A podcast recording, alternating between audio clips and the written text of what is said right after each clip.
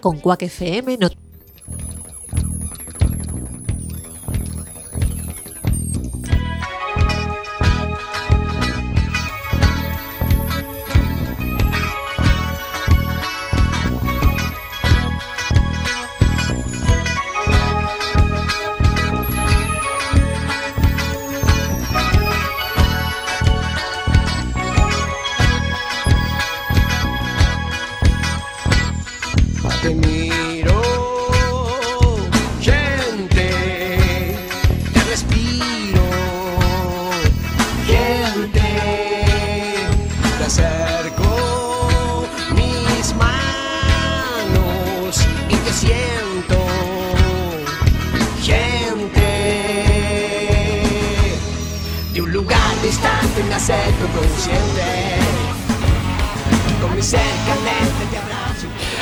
Buenas noches, conciencias. Vamos a nuestro mundo.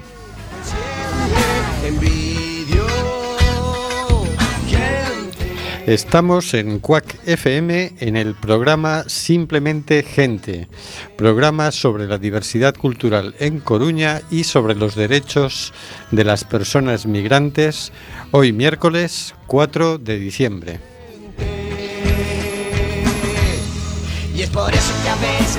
Volvemos a las ondas, volvemos a la frecuencia modulada. Estamos de nuevo en el 103.4. Las ciudadanas y ciudadanos tenemos derecho a comunicar. Mal que le pese a la Junta de Galicia. Cuac resiste.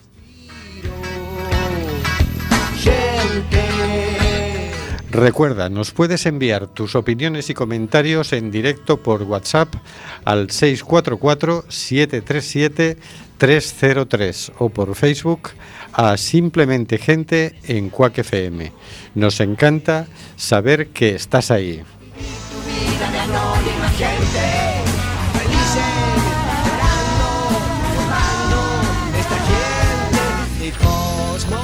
Seguimos denunciando los vuelos de deportación de inmigrantes que realiza Europa por medio de las compañías Air Europa, Aeronova y Swifter. No vueles nunca con estas compañías.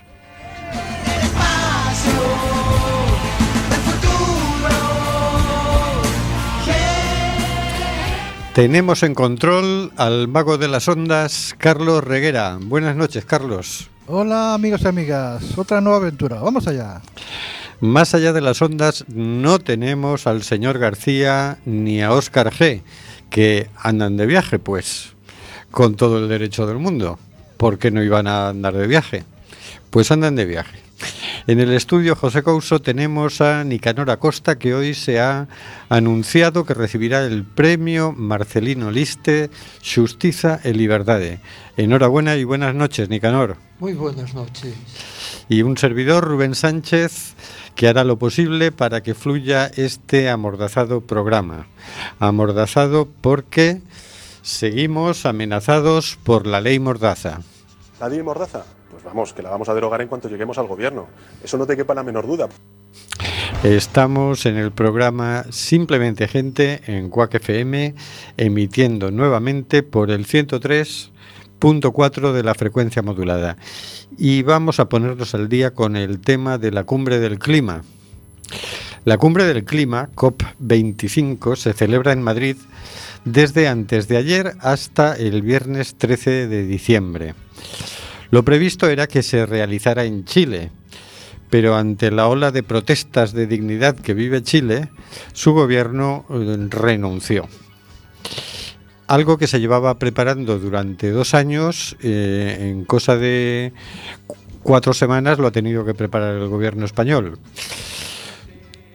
Los países deben recortar a la mitad las emisiones globales de CO2 la próxima década para cumplir el Acuerdo de París y limitar el calentamiento de la Tierra a solo un grado y medio, según el último informe de emisiones de la ONU. Solo eso evitaría los impactos más destructivos de la crisis climática.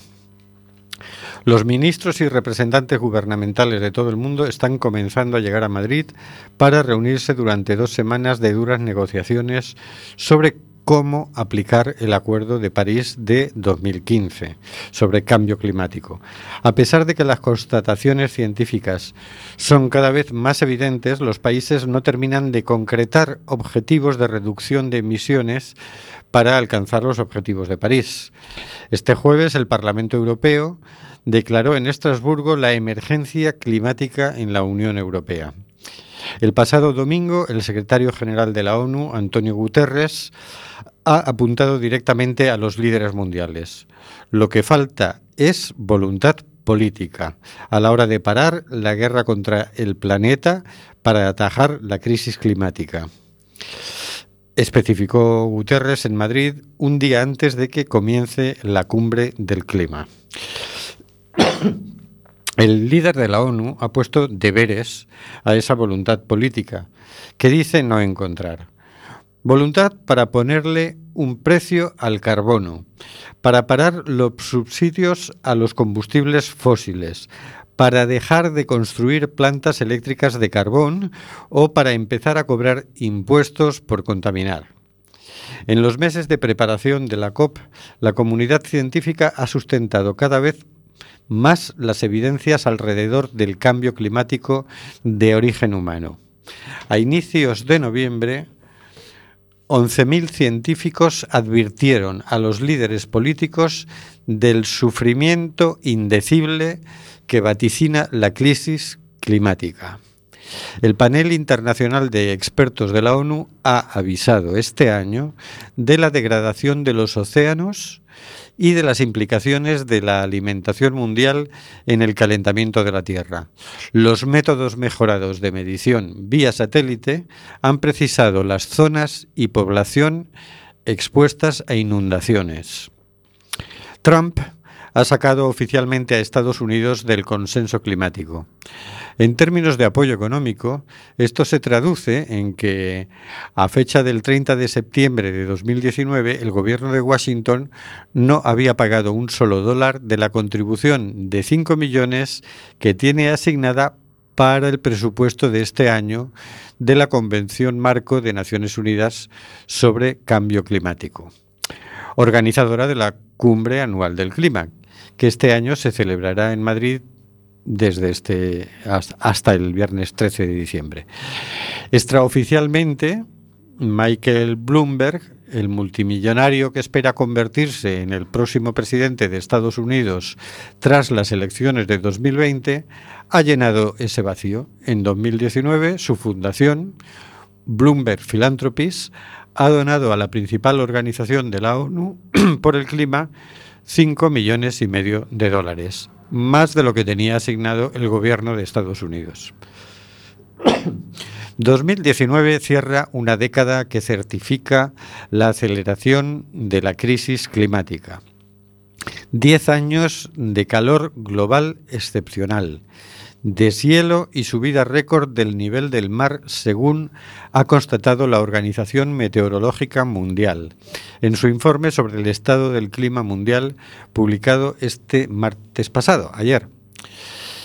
Un periodo marcado por la sucesión de eventos meteorológicos extremos de gran impacto como inundaciones, olas de calor, sequías y huracanes. Simultáneamente a COP25 se celebra en Madrid la Alternativa, la cumbre social por el clima, que son una serie de encuentros y acciones respaldadas por más de 500 organizaciones no gubernamentales que tendrán lugar en varias localizaciones. Preparan una manifestación en la que cuentan con la participación de Greta Thunberg. En esta situación, es la juventud quien parece tener una conciencia clara de la gravedad del cambio climático. Las generaciones más mayores parecen ir a rastras, como si la cosa no fuera tan importante. Se acaba el tiempo. Según los científicos, y lo que está bajo amenaza es las condiciones de habitabilidad del planeta. Pase lo que pase, el planeta seguirá. Lo que no hay es una humanidad B. Efectivamente. Vamos a escuchar una canción que se ha hecho muy popular últimamente gracias a Internet, que pusieron en marcha, bueno, se hizo popular la grabación que se hizo del del lap dance en Chile por las feministas. Se titula Y la culpa no era mía.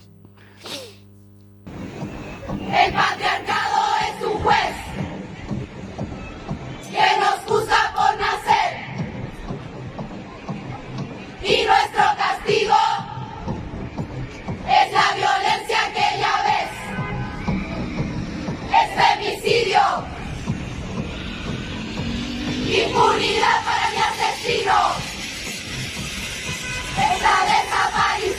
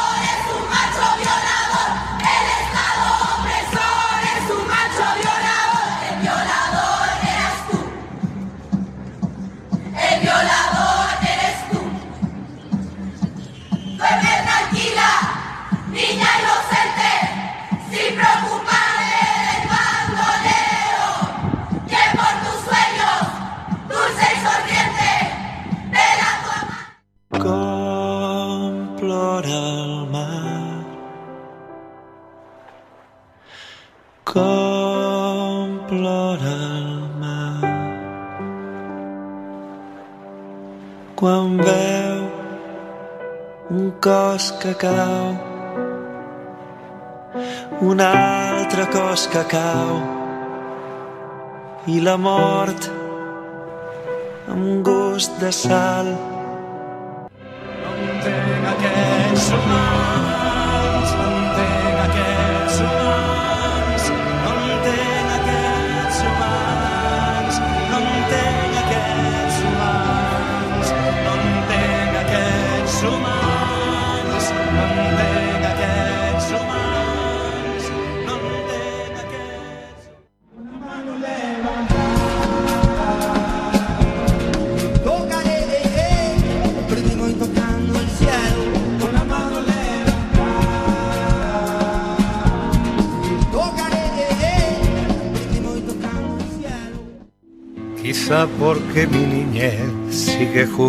en tu playa. Y escondido tras las cañas duerme mi primer amor. Llevo tu luz y tu olor por donde quiera que vaya. Y amontonado en tu arena, guardo amor, juegos y penas. Yo. Bueno, aquí se nos han encadenado un montón de canciones, pero bueno, Buenas noches, Nicanor. Muy buenas. Antes que nada, darte la enhorabuena por el premio Marcelino Liste, mm, Justiza y Liberdade. ¿Qué significa para ti que te den este premio? Para mí, Marcelino era un ejemplo en su persona, ¿sabes?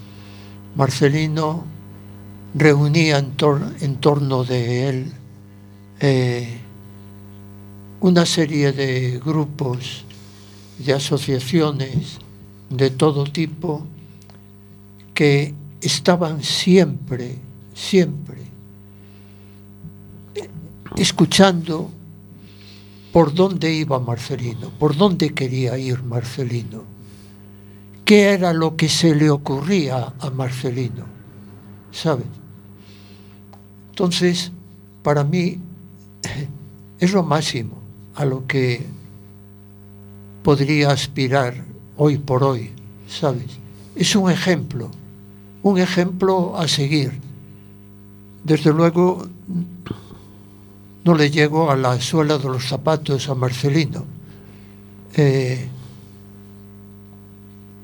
es como un reto, Marcelino, para mí. Es, es algo que deberé pensarme a cada momento a qué me obliga, entre paréntesis, este premio. Bueno, pero hoy queríamos hablar de tu local. Tú hace a finales del siglo pasado abriste un local en la calle Barcelona 115 eh, y pusiste un rótulo allí que ponía y pone Forum Propolis Comercio Justo. ¿Qué, ¿Cómo se te ocurrió abrir aquel local? ¿Qué era ese local? ¿Qué es?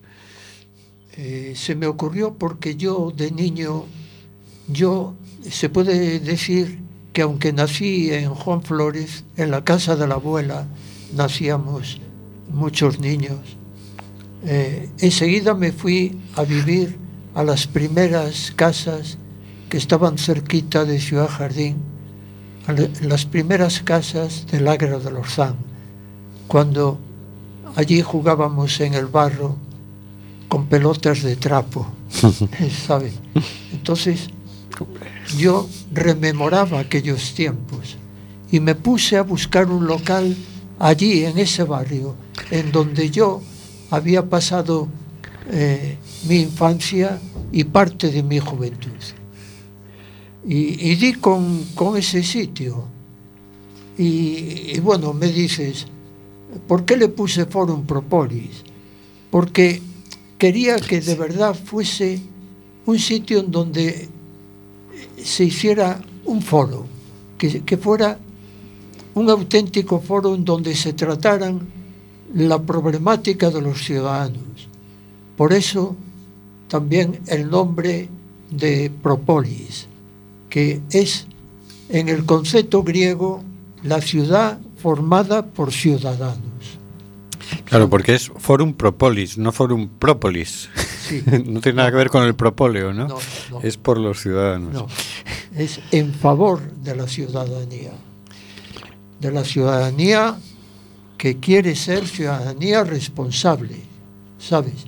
Ese es el concepto de ciudad para los griegos. Bueno. Acaba de entrar al estudio eh, Antonio Vázquez, abogado de Stop Desahucios. Bueno, abogado que, entre otras cosas, apoya Stop Desahucios. Buenas noches, Antonio. Hola, buenas noches. Estamos tratando de hacer un poco la historia del local de Nicanor de Forum Propolis. Eh, yo recuerdo que ya ya por el 2005, que ya llevabas unos años abierto, una de las eh, nos pusimos a organizar las fiestas de la diversidad cultural del barrio de Lara del sí, y nos entre reuníamos allí porque eh, nosotros yo estaba en una asociación cultural que teníamos un local pequeñito a unos 100 metros que hoy lo tiene un estudio fotográfico. Entonces como allí nos reuníamos como del orden de 23 asociaciones y venían una o dos personas por asociación no cabíamos en el local y eh, tú ofreciste tu local y empezamos a tener todas las reuniones allí, que fueron unas cuantas, porque aquello fueron tres meses de preparación y nos reuníamos cada semana, ¿no? Sí, al poco tiempo de ir para allí yo ya empezaron a venir los senegaleses, ¿sabes? Ajá. Y aquello, a veces entraba alguien en el local y ponía cara de susto, yo les veía, porque allí se reunían hasta 100 senegaleses en el local. Entonces todos negros, ¿sabes? Al principio impresionaba en el barrio eso. Impresionaba mucho. Sí, pero yo recuerdo, fíjate, que ese año, que precisamente fue uno de los motivos de hacer la fiesta de la diversidad cultural, en Coruña. Había una colonia de senegaleses muy pequeñita, había no llegaban a, a 50 senegaleses, pero en el año 2005 fue el año de lo que se llamó la crisis de los cayucos, que no eran pateras, eran cayucos, que llegaban a Canarias y de Canarias mm, venían para acá, ¿no? Y entonces entraron a Coruña unos 300 senegaleses. Y entonces de repente había alarma social. Yo recuerdo algún comerciante del barrio que decía, nos invaden. Yo le decía, oye, pero no vienen armados ni nada, ¿no? Y- pero claro, de repente se veían, porque estos primeros 50 casi pasaban desapercibidos, estaban muy bien integrados, algunos tenían allí un comercio abierto, eh, bueno, pues era gente que había venido y habría tenido que, adaptarse rápidamente a la situación, ¿no? Pero de repente que aparecieran 300 en un verano era una cosa que ya se empezaba a notar, ya veías con más frecuencia por la ciudad, ¿no?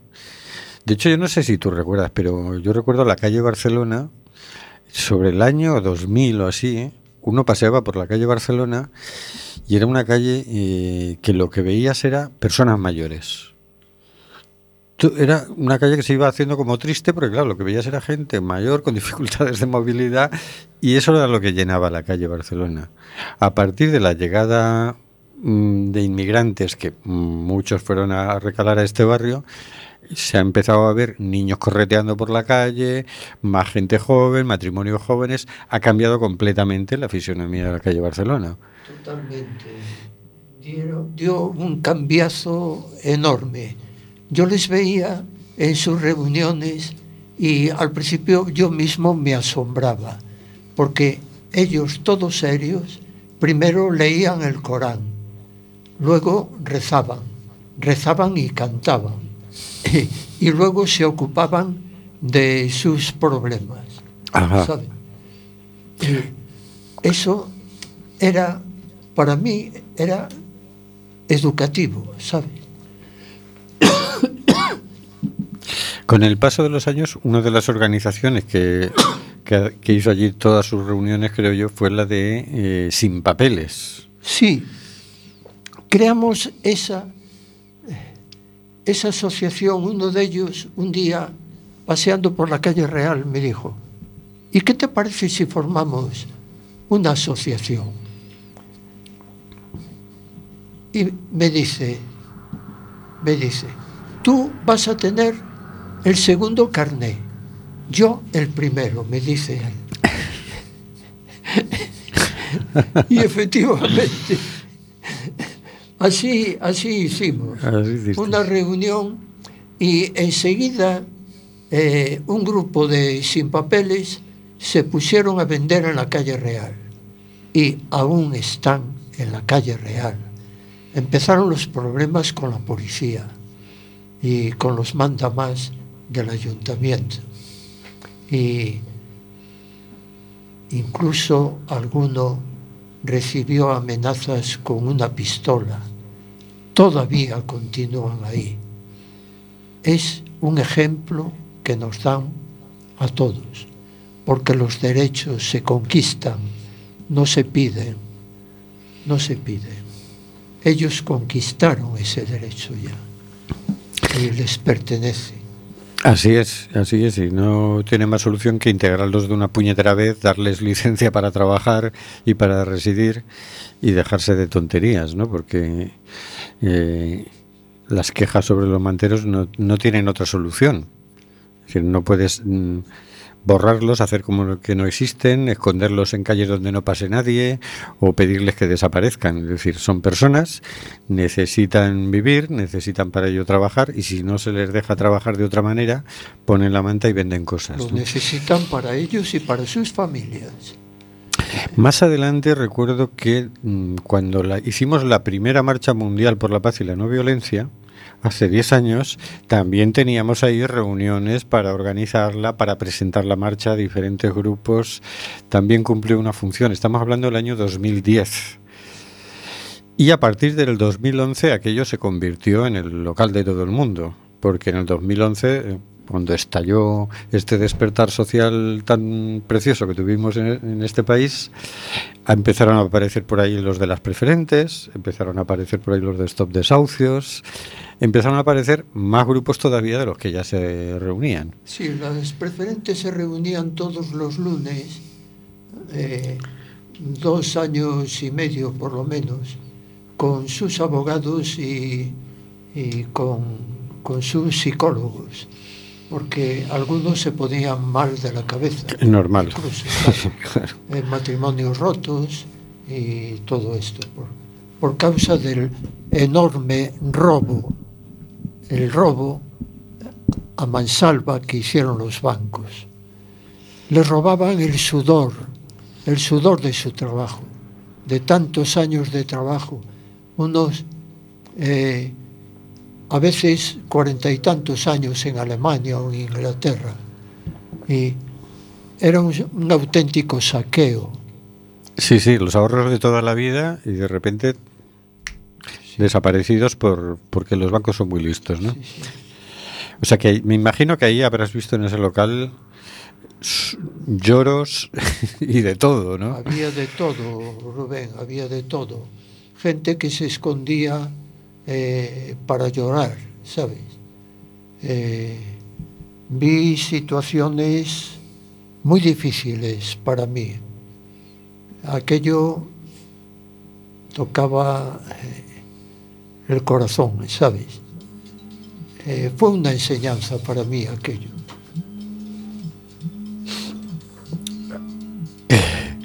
Ahí está sonando el móvil, el, el rojo, Nico, el rojo.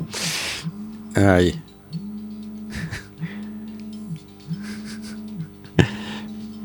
Estas cosas tan graciosas del directo. Suena un móvil, pero bueno. Bueno, y empiezan a reunirse ahí el grupo de Stop Desahucios. Sí. que aquí en Coruña se formó un buen grupo que ha muy solidario que hizo frente a un montón y sigue haciendo frente a un montón de desahucios, ¿no? Porque ese tema a diferencia del de las preferentes no se ha resuelto, ¿no? No, no. A ver, eh, cobraron los que protestaban. Ajá. allí, pero a banca se adueñó de los bolsillos de un 10%, ¿sabe? Eh, que quedó sin devolverles el dinero.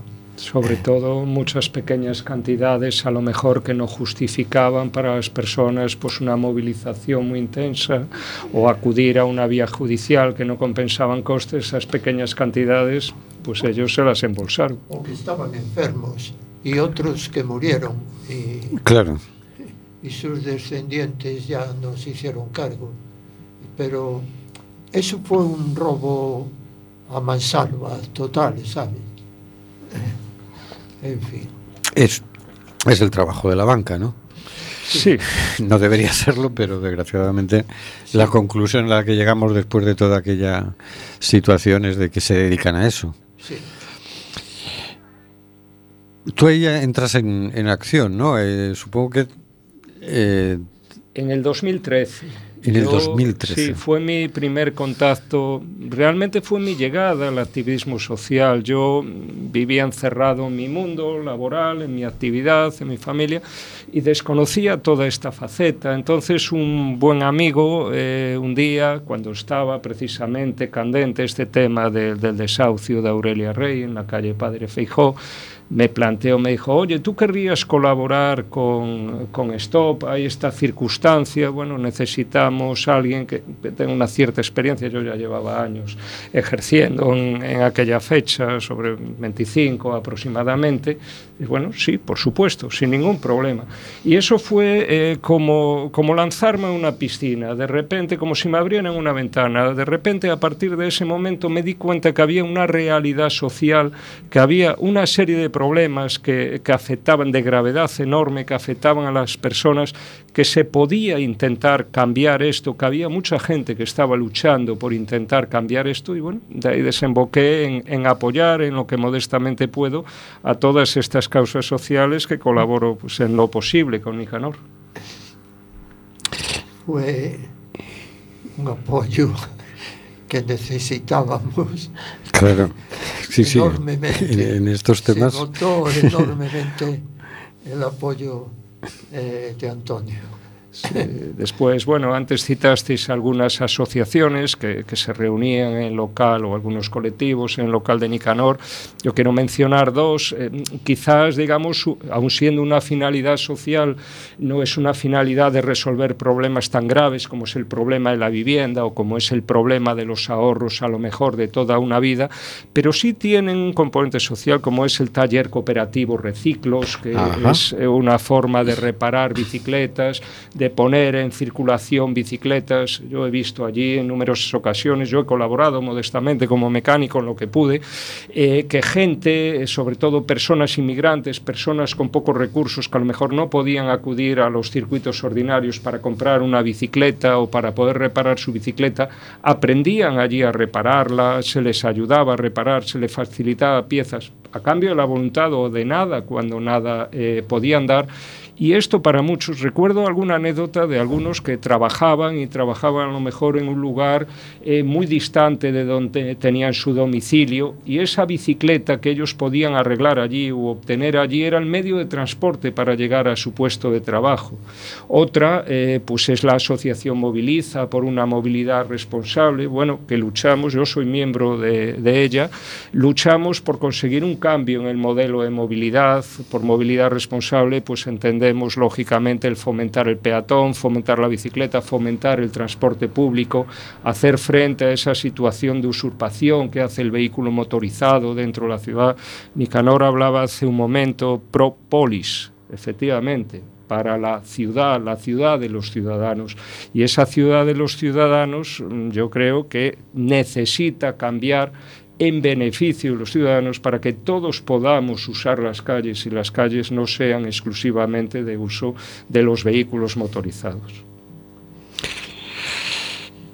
Es que es una Llevan cantidad... allí Como 15 años ya. Sí, sí, sí, sí. Reciclos. Y tienen allí sus herramientas, sus repuestos, es una... Vamos, yo creo- no creo que haya otro sitio con tal cantidad de, de suministro. ¿Qué más asociaciones se han reunido allí?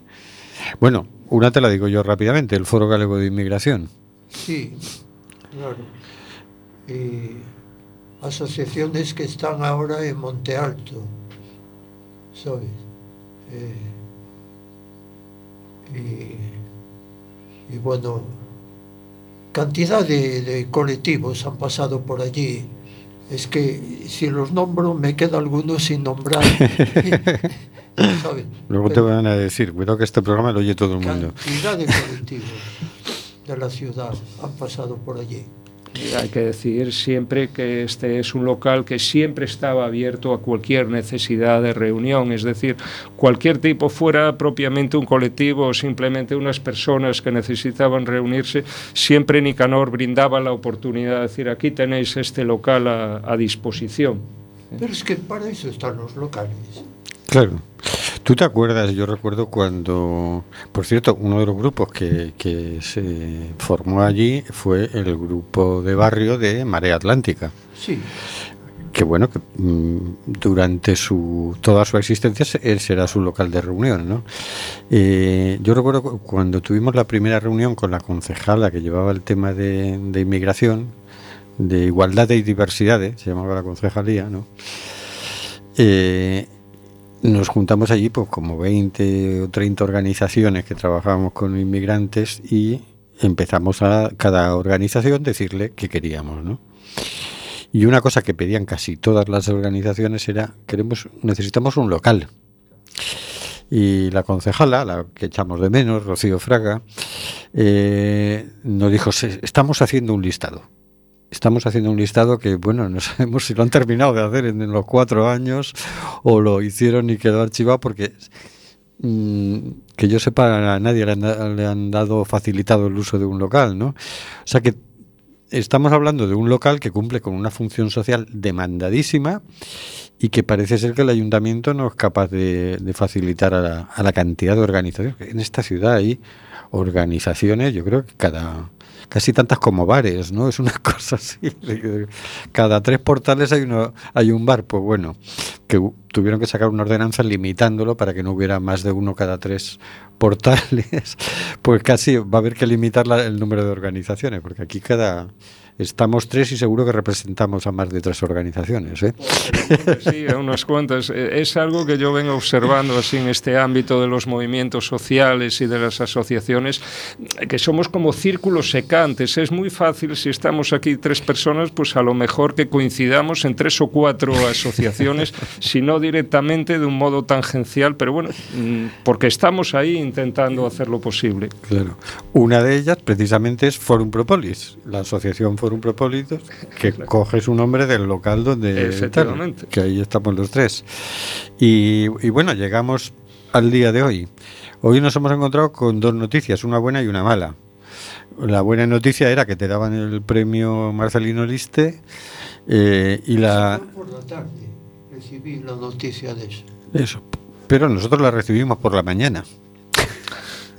Porque la difundió la cadena SER y circuló por el grupo Sí, de WhatsApp. por redes sociales, efectivamente. Pero entonces, un periodista que te llamó, tú le comentaste la mala noticia y, y también nos la compartió por redes sociales, ¿no? Eh, que es- te ha llegado una orden de desalojo del local. Sí, desahucio, sí. Es un, por matizar, eh, no es todavía una orden de desahucio porque no tiene una fecha determinada ni toma esa decisión.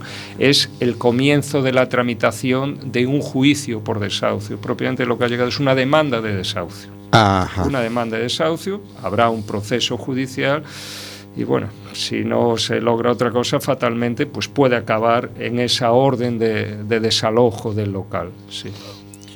Claro, porque yo lo primero que se me ha cruzado, aparte de decir, uy, Nicanor, vaya, vaya disgusto que se acaba de llevar, digo, pero teníamos programada una charla para el día 13. La- ¿Nos va a dar tiempo o vamos a estar allí resistiéndonos encadenados? El jueves 12. Jueves 12, día uy, perdón, Jueves jueves 12, sí, 12. a las, a las 7.30. El jueves 12. bueno, luego en la agenda repasaremos. Correcto. Eh, o sea que nos va a dar tiempo a dar la- esa Con charla sin margen problemas. y ¿no? espero que aún se pueda dar alguna otra, ¿no? Porque creo, me llegó la noticia de que Nicanor estaba planteando ahí hacer una segunda palestra desde un punto de vista femenino del, del derecho a la vivienda. Es así, Sí, ¿no? para más adelante. sí. Correcto, correcto. E incluso he pensado en el día, pero eso primero se lo debo de proponer a las que van a participar Sí, en, obviamente. en esa palestra. Claro, porque el viernes 13 lo que hay es la entrega del premio y una cena homenaje que te hacen, ¿no? El día 13, sí. Eh, Exacto, exacto. Muy bien. Bueno, pues, ¿qué te digo, Nicanor? Mm, Tú eh, supongo que eres muy consciente de que no estás solo en ese local, ¿verdad? Bueno, eh, lo veo palpablemente por las llamadas que he tenido en el día de ayer y hoy. Eh, cantidad de gente que me está llamando a cada momento para decirme qué tenemos que hacer, qué, qué se puede hacer, cómo te podemos ayudar. Y yo les digo que sé poco del, del tema. Empiezo a darme cuenta de que es un saber distinto el que tengo ahora de, de los desahucios, ¿sabes? Claro. Cuando me dieron la noticia, yo me puse a temblar. Yo creo que se dio cuenta la funcionaria que me estaba poniendo, eh, dando la noticia. Muy amable ella, eh, pero cuando yo defendía a Aurelia y otros desahucios, sabes, es distinto, no le toca a uno mismo. Eh, veo palpablemente el hombre es él y sus circunstancias, ¿sabes? Y es un saber totalmente distinto. Lo, lo aprecio. ¿Sabes? Bien, pues mañana, mañana va a haber una charla de... eh, Vamos a ver, que lo tenemos aquí en la agenda de Carlos Taibo, en el Castrillón. Eh, mañana. De crecimiento. De, de crecimiento e crisis ecológica. En el Centro Cívico del Castrillón a las 7. Bueno, algunos estamos quedando para después de la conferencia juntarnos por allí en una cafetería y empezar a darle vueltas a ver cómo hacemos frente a esa, a esa notita molesta que ha llegado, ¿no? Porque yo creo que aquí hay mucho que, hablar y mucho que hacer, ¿no? Entonces, pues empezaremos a darle vueltas, o lógicamente vamos a resolver esta, esta cosa, no nos vamos a quedar de brazos cruzados porque es una cosa que ya no nos acordamos cómo se hace. Tú dices, cruza los brazos, Rubén, y yo digo, espera que no me acuerdo cómo se hace eso. Entonces eso nos pasa a muchos que además mm, hemo- se nos ha ido olvidando de tanto es- estar en reuniones en tu local. Así es que vamos a, a mover ese tema. Esto me anima muchísimo. Mira, a los dos años de estar en el local, yo había agotado mis reservas monetarias y se había celebrado allí un, un- certamen de poesía y música eh, abierto al público y dije yo, pues tengo que marcharme, ¿eh? aquí no hago nada, porque empecé con comercio justo allí, con artículos del llamado tercer mundo, y eso no conectaba con, con el sentir y con el pensar del barrio, Mm. ¿sabes? Sí, no es el barrio más... barrio andaba por otro Era muy avanzado para el barrio. Y se enteró un chico que había estado en, en ese festival de, de poesía y, y música. Y se enteró, me llamó y me dijo, Nicanor, tú no te puedes ir de este barrio. Y me extendió un cheque por 100 mil pesetas, ¿sabes? Y no sabes lo que me ayudó aquello. Y esto de que la gente se ponga a pensar de que un local en tal barrio es importante, eso me anima cantidad. No te lo puedes imaginar. Tú tienes que entender que, que nos has dado local a muchísima gente, a muchísimas organizaciones que de alguna forma también lo, te estamos muy agradecidos y también lo consideramos nuestro. De alguna manera. Entonces, eh, mandarte esa notita a ti nos la han mandado a todos. Entonces, bueno, pues todos tenemos que responder con eso, ¿no? Y además con, con mucho gusto. Y bueno, vamos a pasar a, a la siguiente sección porque si no se nos, nos comemos el tiempo. Muchas gracias a los dos y seguimos. Vamos a darle un repasito a la Marcha Mundial por la Paz y la No Violencia.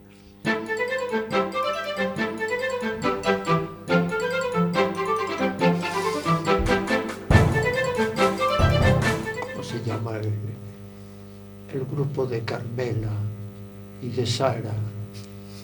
Eh, la comuna. La comuna. Que no me salió.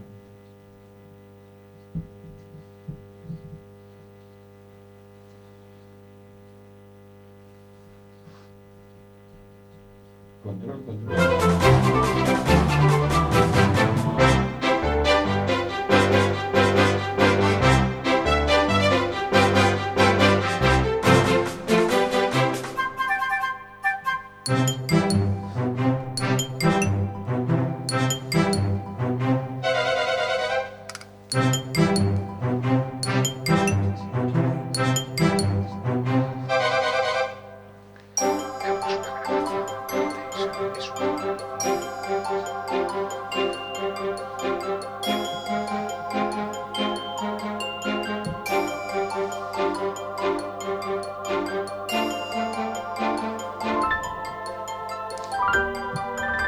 Bye.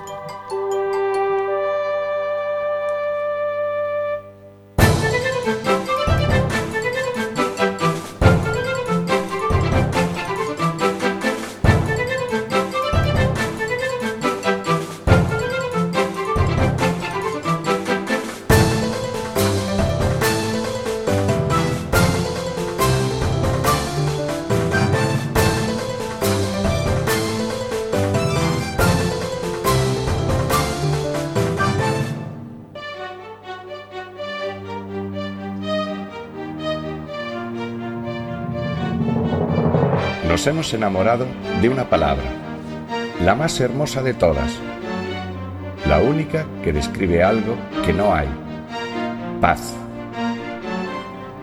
Nos hemos enamorado de una idea, la única que cuenta de verdad, llevar la paz y la no violencia por el mundo.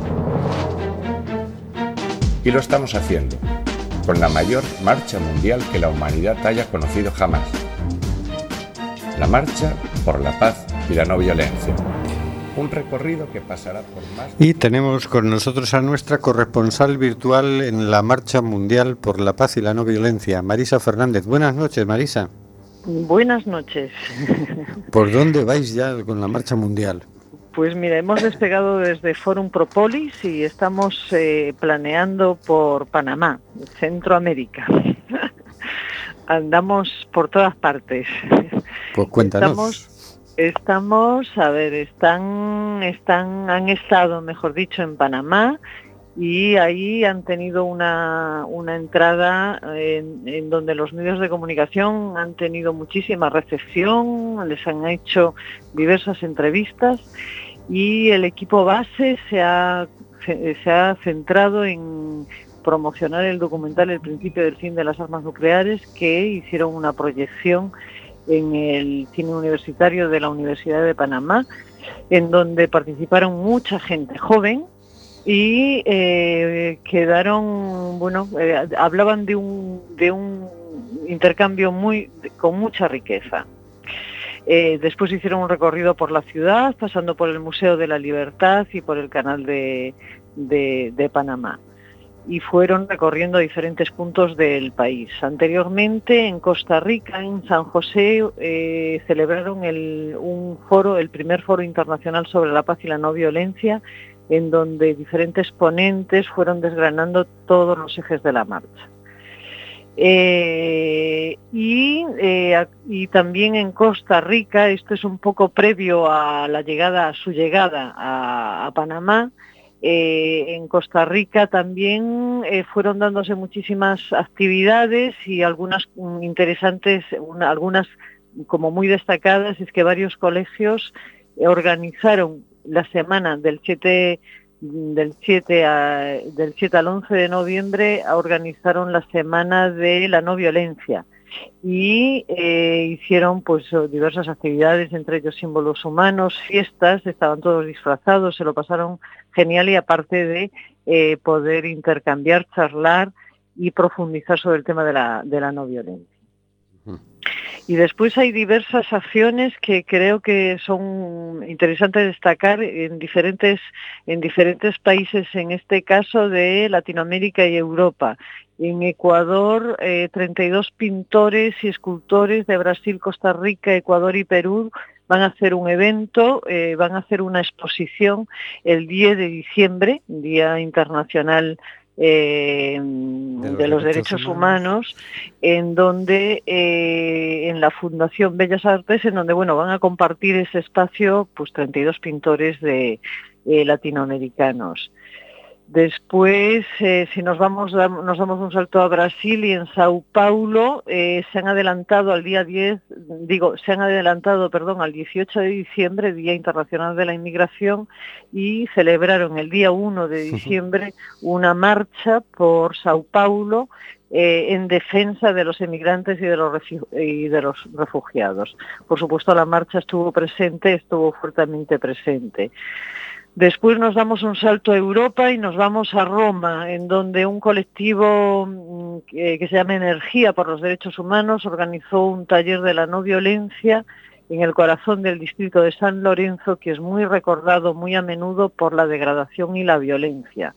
Fue un taller de formación en la resolución de conflictos cotidianos mediante la aplicación de la no violencia activa y tuvo la duración de dos días me pareció muy interesante rescatar esto. Uh -huh. Y nos venimos a España, a Lanzarote en concreto, en donde eh, diferentes organizaciones que están también impulsando la marcha eh, or, eh, organizaron la limpieza de la costa de Lanzarote y además de limpiar la costa, pues bueno, fue un- una jornada de, de muy buen rollo, de mucha alegría, mucha energía y de encontrarse mucha gente ocupada y preocupada por el entorno en que viven. Muy bien, pues lo tenemos que dejar aquí. que Ya está, ya, ya está. Vale. Tenemos una agenda un poco larga para esta semana y si no, no nos da tiempo a. Vale, a pues la semana que viene os, la, os recuerdo de nuevo lo que os he contado porque va así toda leche y un abrazo muy grande para Nico y que ahí estamos todos eh, en la lucha. Gracias, Marisa. Muchas A gracias, ti, Marisa. Nico, un abrazo grande. Y pasamos a la agenda. agenda. Tenemos mañana la palestra de crecimiento e crisis ecológica en el Centro Cívico Castrillón, Plaza Pablo Iglesias, a las 7 de la tarde, conferencia a cargo de Carlos Taibo. Pasado mañana, viernes, Acción Feminista en el palco de música de los Jardines de Méndez Núñez a las doce y media de la mañana, organizado por el Movimento Feminista da Coruña. Eh, dicen, na Coruña imos levar a mensaxe das compañeiras chilenas E para iso convocamos vos a todas as que queiran participar ao palco da música para facer unha posta en común. Eh, entre comillas, un violador en tu camino. Eh, yo creo que van a hacer un lap dance como, como el, de, el que hemos escuchado al principio del programa de Chile con esa canción, ¿no? Así que a las doce y media en el palco de la música de los jardines de Méndez Núñez. El martes 10, documental El naufragio en la Fundación 11 a las 7 de la tarde, eh, organizado por Acampa, Amnistía Internacional y Foro Cívico, se proyectará el documental El, nau- el naufragio 30 años de memoria sumergida, al que asistirá su guionista eh, Nicolás Castellano y será presentado por Consuelo Bautista. Es para celebrar el Día Internacional de los Derechos Humanos. El miércoles que viene eh, habrá una ruta de senderismo por la paz. Eh, a las 10 se saldrá de la Casa de los Peces, organizado por la Asociación de Montañeros Independientes. Harán una ruta de senderismo por la Torre de Hércules y el Parque Escultórico, enmarcada dentro de la Segunda Marcha Mundial por la Paz y la No Violencia. Y el jueves de la semana que viene, jueves 12, eh, habrá una palestra titulada O Dereito a Vivenda en el local de Forum Propolis, calle Barcelona 115, a las siete y media, en el que hablarán eh, Antonio Vázquez, abogado, aquí presente, eh, Plácido Lizancos y, espérate que hemos cambiado el siguiente... eh, principio estaba confirmada la asistencia del concelleiro de aquí del Ayuntamiento da Coruña, señor Villoslada, pero precisamente hoy me avisaron que le coincide con un acto, entonces no pla nos plantearon la posibilidad de que viniera eh, Francisco Dinis, que ah. es un ah. asesor de la concellería, y bueno, ya hemos confirmado que, que esta persona a la que asistirá en representación del concello. Y el viernes 13, en el mismo local, en Forum Propolis, tendremos eh, la Semana de Loita contra las Fronteiras que organiza el Foro Gallego de Inmigración. A las 8 de la tarde tenemos allí una charla, que no te sé decir ahora de quién, que no la tenemos aquí apuntada en la agenda, pero una charla muy interesante a cargo de una mujer colombiana. Y con esto terminamos, terminamos ya por hoy. Con esto nos despedimos hasta el próximo miércoles. No os olvidéis de seguirnos por Facebook, por Twitter, por Instagram, de leer nuestro blog y, y de hacernos todas las sugerencias y, y críticas que os parezca. Hasta luego, Carlos. Hasta luego, amigos. Hasta la semana que viene. Hasta luego, Antonio. Hasta luego. Hasta luego, Nicanor. Hasta luego. Hasta luego, queridas y queridos oyentes.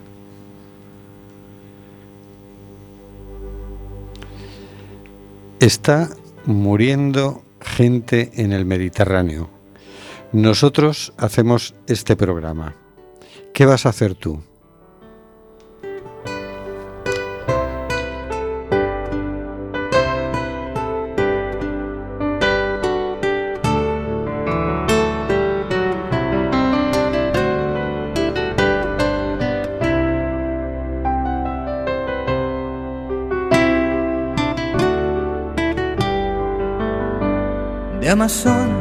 Nos llega el suspiro que alimenta al hijo que vive en Chalpí.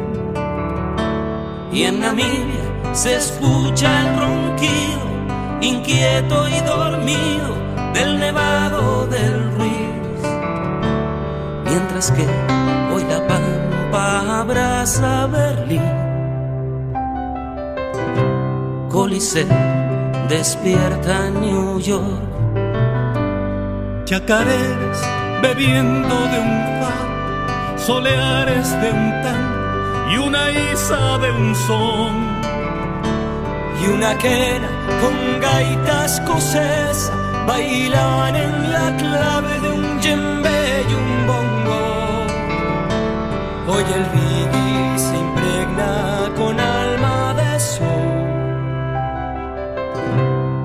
entonando una misma canción. Quizás barriendo fronteras, se hermanen las tierras bajo un mismo sol.